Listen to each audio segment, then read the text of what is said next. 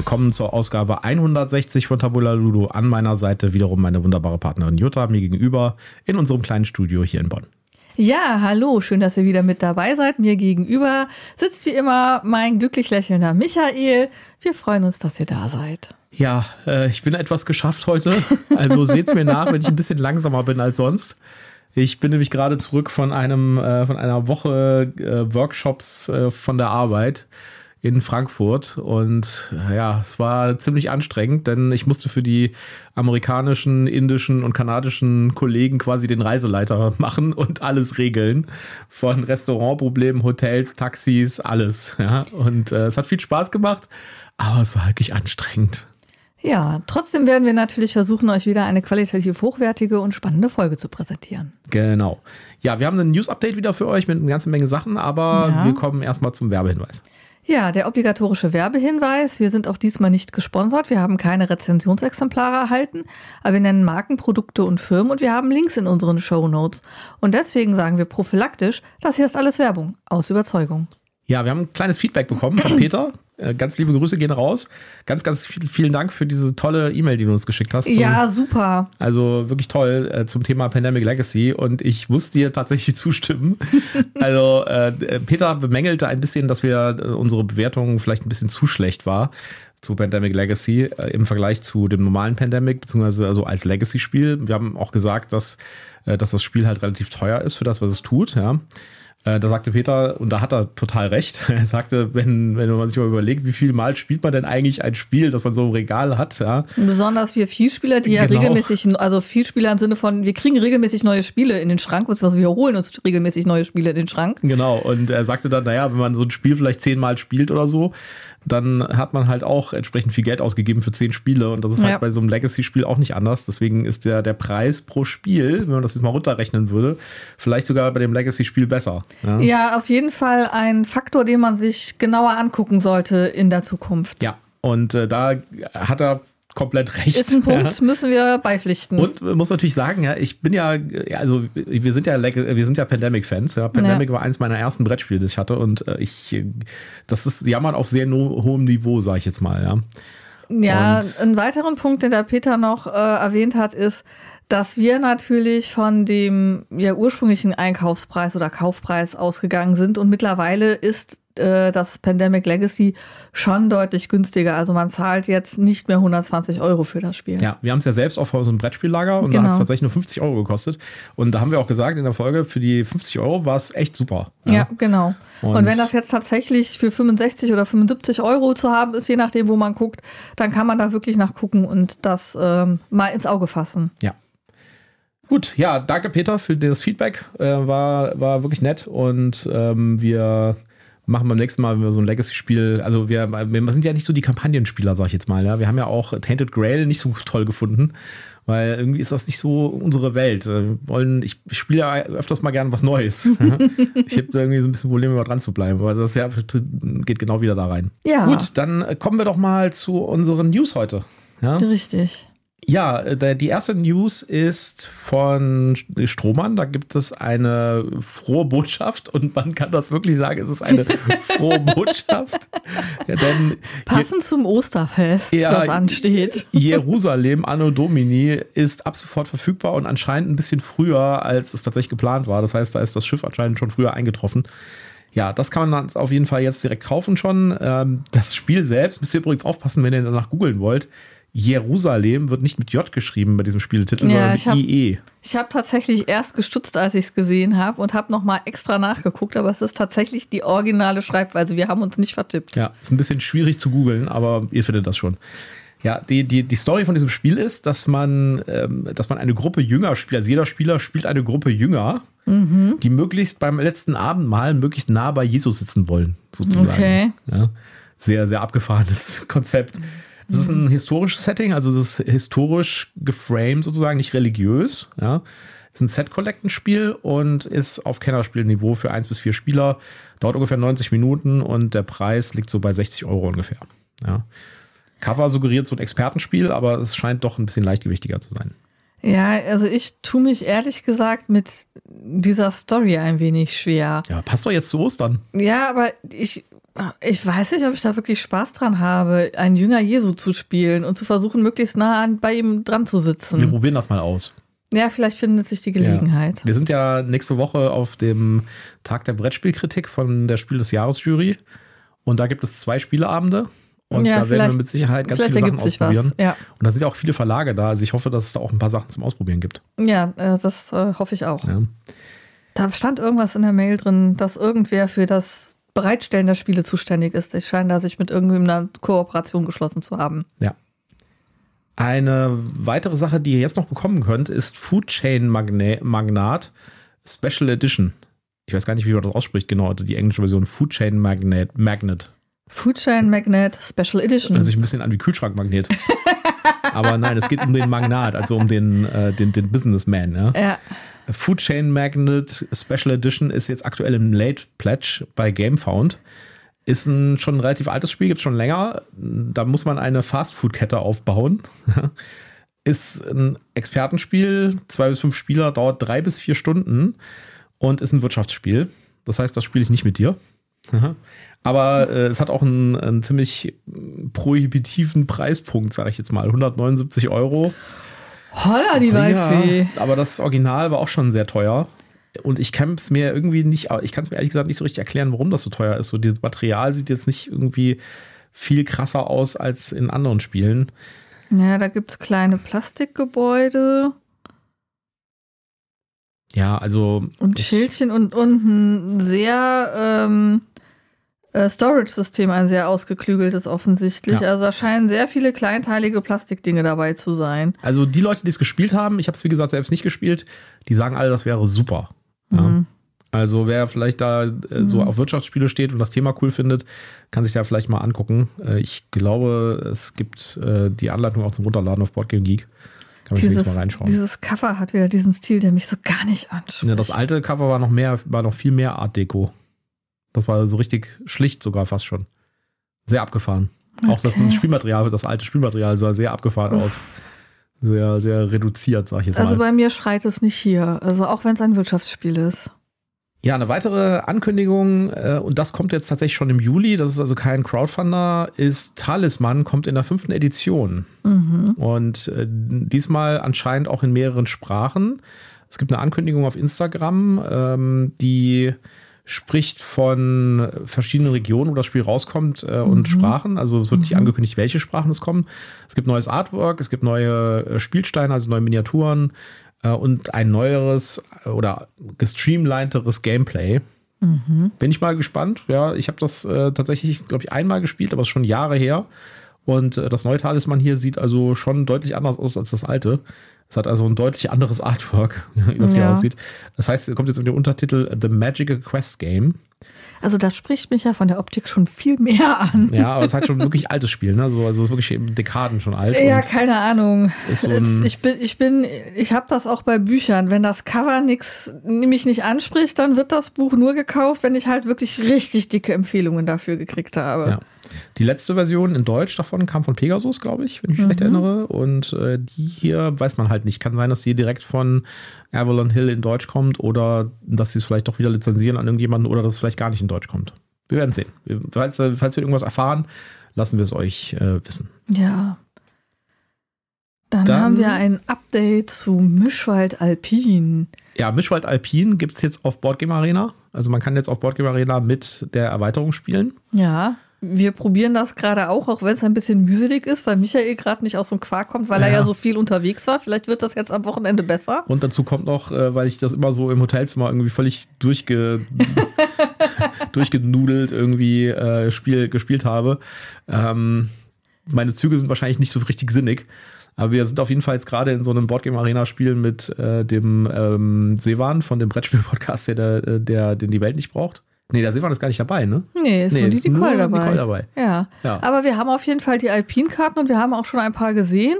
Es gibt offensichtlich zwei neue Baumarten und ein paar sehr schöne Tiere und ich bin mal gespannt, was für Effekte da noch so auf uns zukommen. Ja. Boardgame Master Jimmy ist mit uns im Spiel. Genau, Boardgame Master Jimmy. Grüße gehen raus. Eine weitere, und jetzt kommt eine dicke Neuankündigung. mhm. eine neue Ausgabe von Mega Civilization kommt. Und da muss man jetzt ein bisschen ausholen. Ja? Äh, wer, wer, jetzt denkt, Mega Civilization, was ist denn das für ein Spiel? Was ist denn das für ein seltsamer Titel? Ja, es ist auch ein seltsames Spiel, sag ich jetzt mal.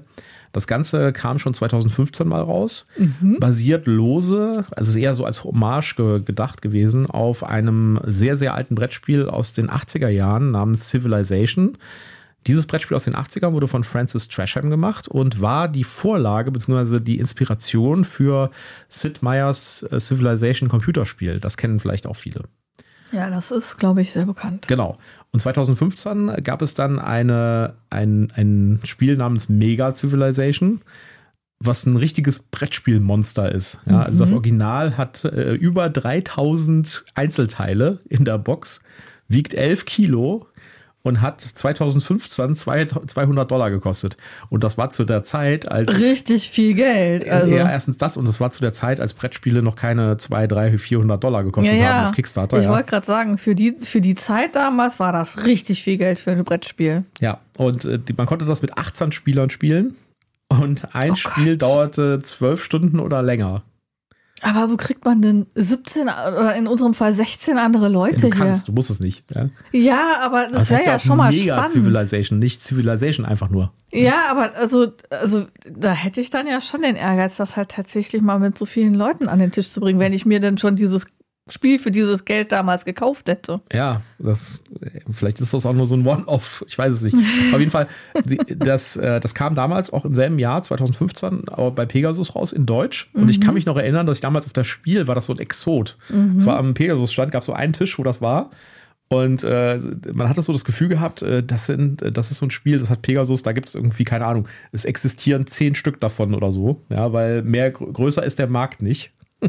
zu der Zeit. Also, wenn man heute mal überlegt, ja, 200 Euro für ein Spiel, für ein Brettspiel, ist was, was so eigentlich jeder zweite Kickstarter macht. Ja, ja also vor allen Dingen die großen, wo du halt die Miniaturen und so drin hast. Ja, genau. Ne? Und damals war das aber absolut krass, ja. Da dachte man, ja. 200 Euro für, für, ein Brettspiel, das sind die total verrückt, ja. Aber es ist halt auch so eine riesen Kiste gewesen. Mhm. So, kommen wir wieder zurück zu 2024. Es kommt eine neue Ausgabe und zwar von Ares Games. Das sind die, die Herr der Ringe, das Kartenspiel und ja. äh, die anderen Herr der Ringe-Spiele machen. Waren das nicht auch die, die Lieferschwierigkeiten? Ja, das ist dieser italienische Verlag. Und äh, das soll jetzt in zwei Teilen rauskommen. Es kam das alte 2015er Spiel, kam auch schon mal dann später in so mhm. zwei Boxen raus mit äh, Material für jeweils neun Spieler. Und das wiederholen sie jetzt wieder. Das heißt, es gibt zwei äh, Boxen und die haben auch einen neuen Namen bekommen. Wahrscheinlich gibt es irgendwelche Lizenzdinger oder sowas, ja. Aber auf jeden Fall hat das Ganze einen neuen Namen, nämlich Mega Empires the West und Mega Empires the East. Zwei Boxen jeweils neun Spieler. ich höre dir trapsen. Wie immer der Westen gegen den Osten. Ja, ich glaube, es ist eher die Region, die in, wo, wo das Zivilisationsbrett dann. Ja, so. ich meine, klar, irgendwie muss man es aufteilen, aber ähm, ich finde es schon spannend, wie wir immer wieder in diese klassischen Stereotype verfallen bei sowas. Ja, aber ich glaube, man hat einfach die Weltkarte genommen und die zweigeteilt. Ja, aber man hätte ja auch rechts und links sagen können. Ja, aber es geht ja nicht gegeneinander. Nein. Es ist nicht Osten gegen Westen. Es ist die Karte von Osten, die Karte von Westen. Wobei das natürlich auch mal relativ ist, von wo man ist. Ne? Naja, egal. Auf jeden Fall, ähm, pro Box kann man mit neun Spielern spielen. Man mhm. kann beide Boxen kombinieren. Dann hat man wieder das große Riesending mit 18 Spielern. Und es soll optionale äh, oder es soll Szenarien geben, die mitgeliefert werden, die nur zwei Stunden dauern. Mhm. Ja. Und sind dann, wenn du beide Boxen hast, dann auch wieder 3000 Teile und 11 Kilo ja, im Gepäck? Ja, also es wird uns sicher auf jeden Fall riesig groß werden. Ich okay. Mein, Was für einen Tisch braucht man denn dann da? Oder spielt man besser gleich auf dem Fußboden? Ich weiß es nicht. Wie groß muss der Raum sein, auf dem dessen Fußboden man das spielt? Ja, keine Ahnung. Eine wirklich coole Nachricht ist, dass von Matt Leacock und Rob Davio, das sind die beiden, die, und da kommen wir wieder zurück auf, den, auf die Sache, die wir am Anfang hatten, die Pandemic Legacy gemacht haben mhm. und äh, auch äh, Pen, äh, Zug um Zug Legacy. Mhm. Ja, die bringen ein neues Legacy-Spiel auf den Markt dieses Jahr. Ja. Und das kommt im September 2024, also wird wahrscheinlich auf das Spiel verfügbar sein und das heißt Ziggurat. Und das ist ein Familien, vielleicht etwas komplexeres Familienspiel slash so Einsteiger-Kennerspiel, also so irgendwie so auf diesem, dieser Zwischenebene äh, ja. wird es beschrieben, ja. und basiert anscheinend auf einem 2017 erschienenen Spiel von Leacock äh, namens Mole Rats in Space. Und das ist ein Story-Spiel. Es gibt sechs Kapitel. Jedes Kapitel sind etwa 20 bis 40 Minuten. Das Ganze ist Story-based. Das heißt, mhm. man erkundet eine Story. Und äh, die, die, diese Story dreht sich darum, dass man so einen Tempelturm, so eine Ziggurat, halt mit ähm, den Spielern erkunden muss.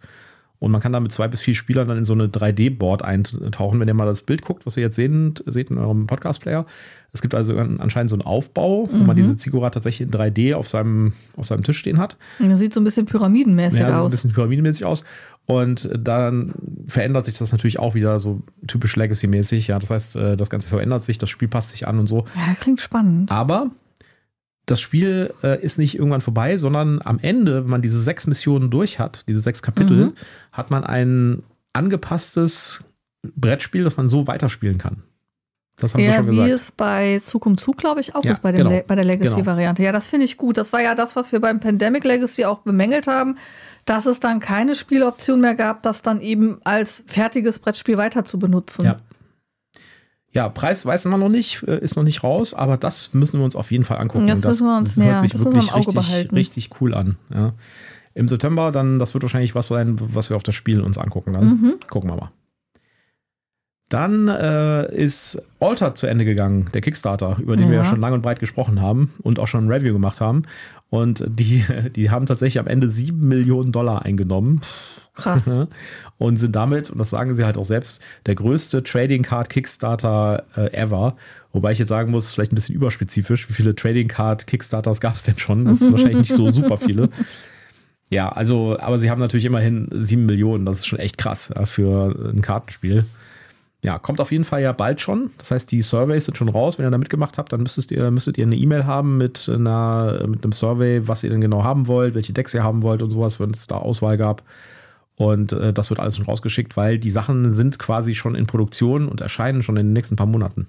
Hast du unsere Auswahl schon getroffen? Nee, noch nicht. Wir müssen uns noch aussuchen, welche Decks wir okay. haben möchten. Sehr gut. Wir haben ja das kleinste Package genommen, das ja. es gab, nämlich einfach die zwei Starter-Decks, weil wir es einfach ausprobieren wollten. Und ja, gucken wir mal. So, dann haben wir äh, noch eine Neuankündigung. Wir haben diese, diesmal ein paar echt äh, krasse Neuankündigungen, nämlich Eric Lang macht ein Kennerspiel Carcassonne. Eric Lang, wer bei dem Namen jetzt nicht aufhorcht, das ist der Designer von Blood Rage, Rising Sun und noch ein paar anderen Spielen, die man so mhm. kennt. Das Spiel heißt Live in Reterra und ist in einer postapokalyptischen Welt angesiedelt, wo die Natur die Regentschaft wieder übernommen hat. Also alles ist überwuchert und grün und sowas. Und man äh, beschäftigt sich halt mit den Artefakten der alten Welt, mehr oder weniger anscheinend. Und das Ganze ist ein Plättchen-Legespiel und soll wäre jetzt so ein ja auch komisch, wenn es das nicht wäre ja, bei Carcassonne. Und ist so eine, ist so eine, scheinbar so eine etwas, also so eine Carcassonne-Version auf Steroiden mit mhm. mehr Komplexität aber immer noch auf ähm, einem Niveau, dass man sagen kann, vielleicht advancederes Familienspiel, Beginn, Kennerspiel. Nimm alle Erweiterungen von Carcassonne und du hast eine Komplexität, die kaum noch zu überschauen ist. Ja. Zwei bis vier Spieler, 30 Minuten, kommt von Hasbro, wird im Juni schon erscheinen, ja, also das heißt demnächst schon. 30 Dollar und es erscheint, also es ist angekündigt für den USA, dass es bei, bei Target erscheint und es gibt noch keine Informationen über das Erscheinen außerhalb der USA. Das sagt mir, dass es ein Target Exclusive ist, wahrscheinlich. Schatz, du hast doch gerade frisch Kontakte zu deinen amerikanischen Kollegen geknüpft. Meinst du nicht, einer von denen könntest du uns das besorgen und schicken? Ja, das wäre tatsächlich möglich. Ich ist halt die Frage, was die Versandkosten dann dazu sagen. Ja. Schauen wir mal. Also, obwohl Plättchen-Legespiele kommen ja nicht so gut an bei unseren Hörern. Jedes Mal, wenn wir Plättchen-Legespiel äh, reviewen, gehen unsere Hörerzahlen runter. Ich weiß nicht warum, aber ist so. Vielleicht präsentieren wir die nicht äh, spritzig genug. Okay, vielleicht legen wir die Plättchen nicht gut genug hin. Ja, wir müssen die Plättchen besser legen. Wir hm. versuchen das nochmal. Genau. Wir haben ja auch noch Carcassonne im Nebel ähm, auszuprobieren und zu reviewen. Ja. So, und damit kommen wir schon zu unserer letzten News. Wir sind heute ein bisschen kürzer als sonst. Äh, die letzte News ist, dass der Asdor 2024 vergeben wurde. Wir hatten ja da schon drüber berichtet, als die Nominierungen rauskamen. Und jetzt mhm. ist der Preis vergeben worden und äh, da haben folgende Spiele gewonnen.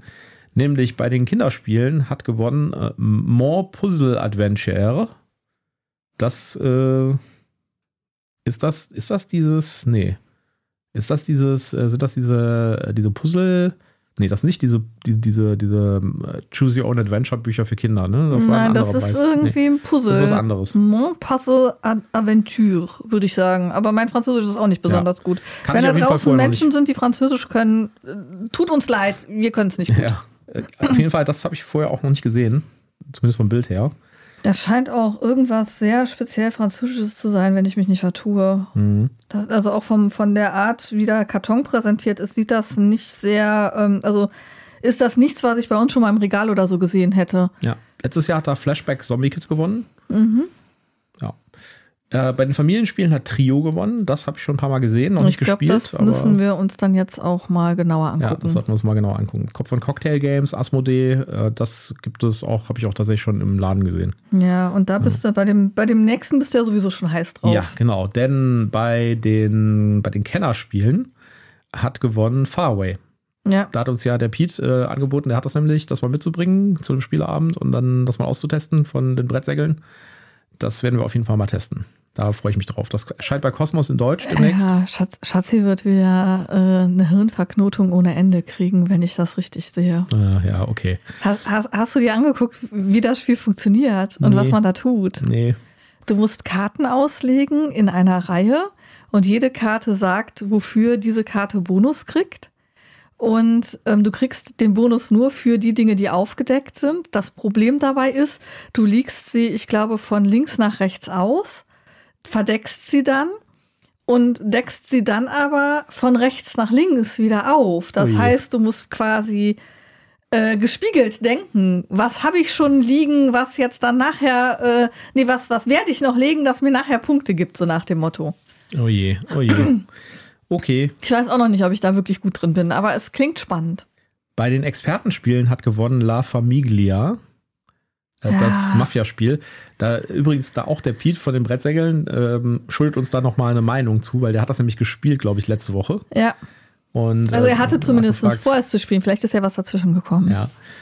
Auf jeden Fall, das, das, da, da, da kreise ich ja schon die ganze Zeit drumrum. Weil ja, das, das Einzige, cool was dich davon abhält, ist, dass, dass es ein, vier, ein exakt Vier-Personen-Spiel ja. ist und wir halt eigentlich maximal immer drei nur haben. Ja, also das ist halt echt ein Problem mit den vier Leuten. Also das so eine, also man hat entweder immer fünf oder sechs. Ja, wir haben jetzt auch tatsächlich ein Brettspielabend mit den Kollegen gemacht. Wir hatten eine schöne Runde Pandemic und eine schöne Runde Q mhm. und noch ein, zwischendurch ein Love Letter.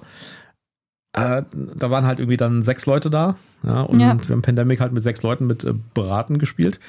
Oder man hat halt irgendwie weniger, ne? Zwei oder drei. Aber so, so ein exakt viel, äh, eine bestimmte exakte Spielerzahl zu kriegen, das ist halt immer. Das sind dann die. Schwierig von denen ich bisher auch immer nur gehört habe, die Pärchenspieleabende, wo sich dann zwei Pärchen treffen und dann wird gespielt. Ich habe noch nie sowas äh, erlebt. Äh, ja. Es wird immer nur so, ähm, so mystisch davon gesprochen, dass es sowas geben soll.